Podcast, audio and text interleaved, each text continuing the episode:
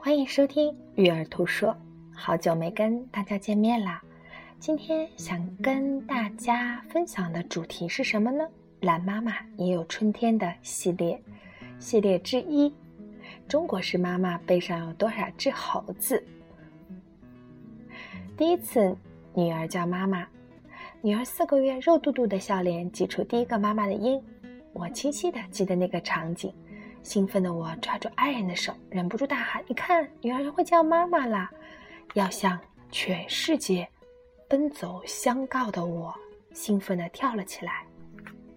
初为人母的有段时间，我特别享受“妈妈”这个称呼。我有事没事儿想尽办法让孩子叫我妈。每次听到几乎所有世界语言通用的“妈妈”这个音，心里都有暖意的涟漪，自豪的波光粼粼。不再让我激动的称呼了，妈，我才不穿这件衣服呢，我要穿那件小熊。托女儿上学之前，妈妈这两个字如同红雷在头顶炸响。妈，我要吃冰激凌。放学回来，路上碰到什么都要买，怎么央求，前面都会捎上那个让你曾经如此兴奋，现在如此挫败的称呼——妈妈。妈，什么弟弟能抱呢？我也要抱。妈，弟弟喝奶，我也要喝。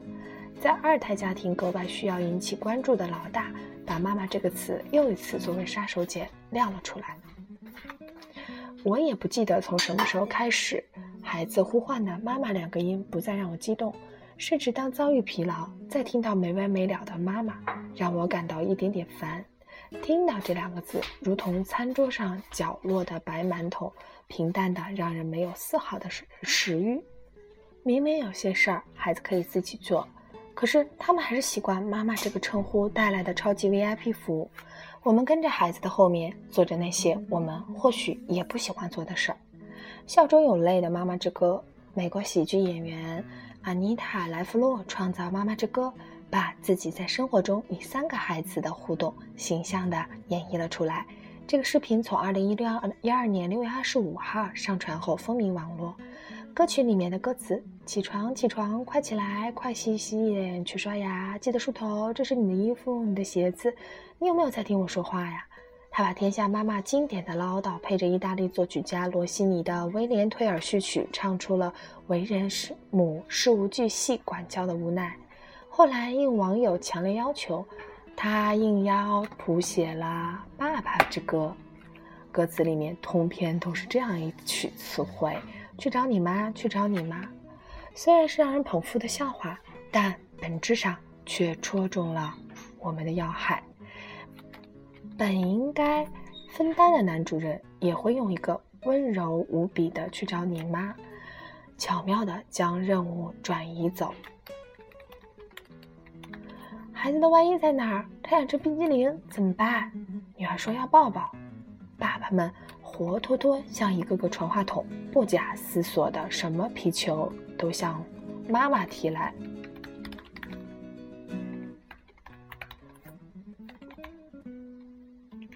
我妈呢？和去找你妈成了孩子和男人们信手拈来的话术，说着轻松，听着沉重的，如同两座方圆十公里的大山压得透不过气。妈妈俨然是家庭中的万能词汇。二十四小时待命的我们，随叫随到，不能打烊。而最让我们害怕的是，有一个美貌无比的道德枷锁藏在“妈妈”这个词汇的后面。这妈怎么不给孩子这样呢？去接四岁女儿放学，门口很多爸妈都会准备小零食。女儿看到小伙伴也有，难免会管我要。每次我都是来去匆匆，没有准备任何东西。女儿哭着，小家伙哭着央求我，旁边热心的贝拉妈妈半开玩笑。半正经的说：“你这妈怎么不给孩子带零食呢？看看人家多可怜！看着女儿围着贝拉妈妈像小鸡一样够零食，我有点失落。联想到女儿刚满月的时候，北京还没有雾霾，我会经常带她在小区里散步。看到小宝宝，大人孩子都围上来。嘿，这妈怎么不给孩子穿袜子呢？天气还没那么暖呢。一个热心肠的奶奶忍不住教我这个新手妈妈。第二天，我听了老人家的建议，给孩子穿上袜子，心安理得的琢磨，这回应该可以了吧？大跌眼镜的是，碰到了另外一位姥姥带着推着外孙子。这妈这么热的天，怎么还给这孩子穿袜子呀？这抵抗力锻炼不起来，更容易生病。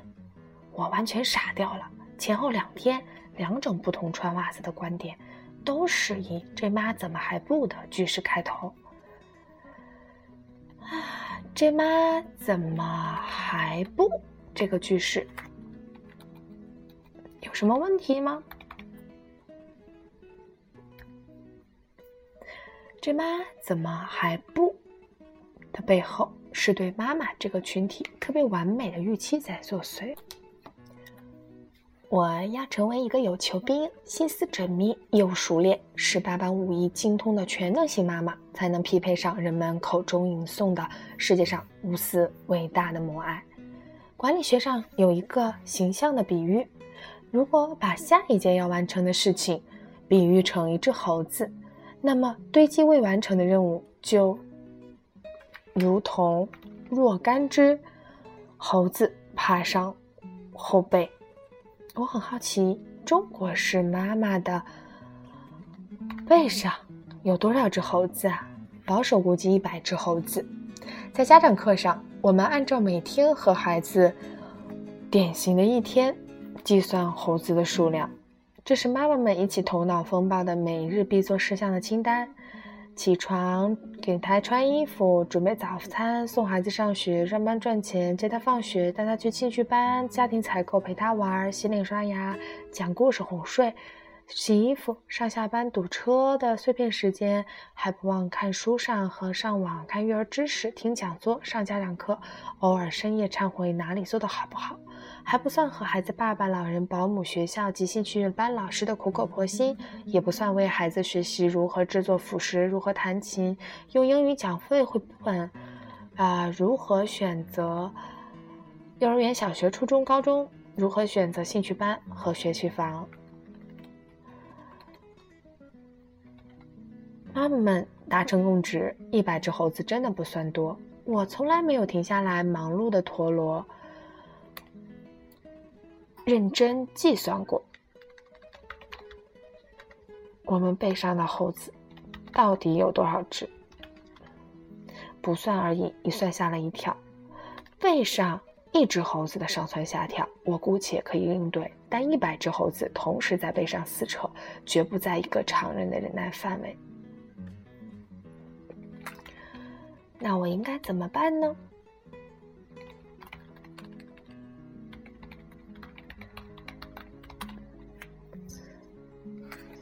请听下回分解。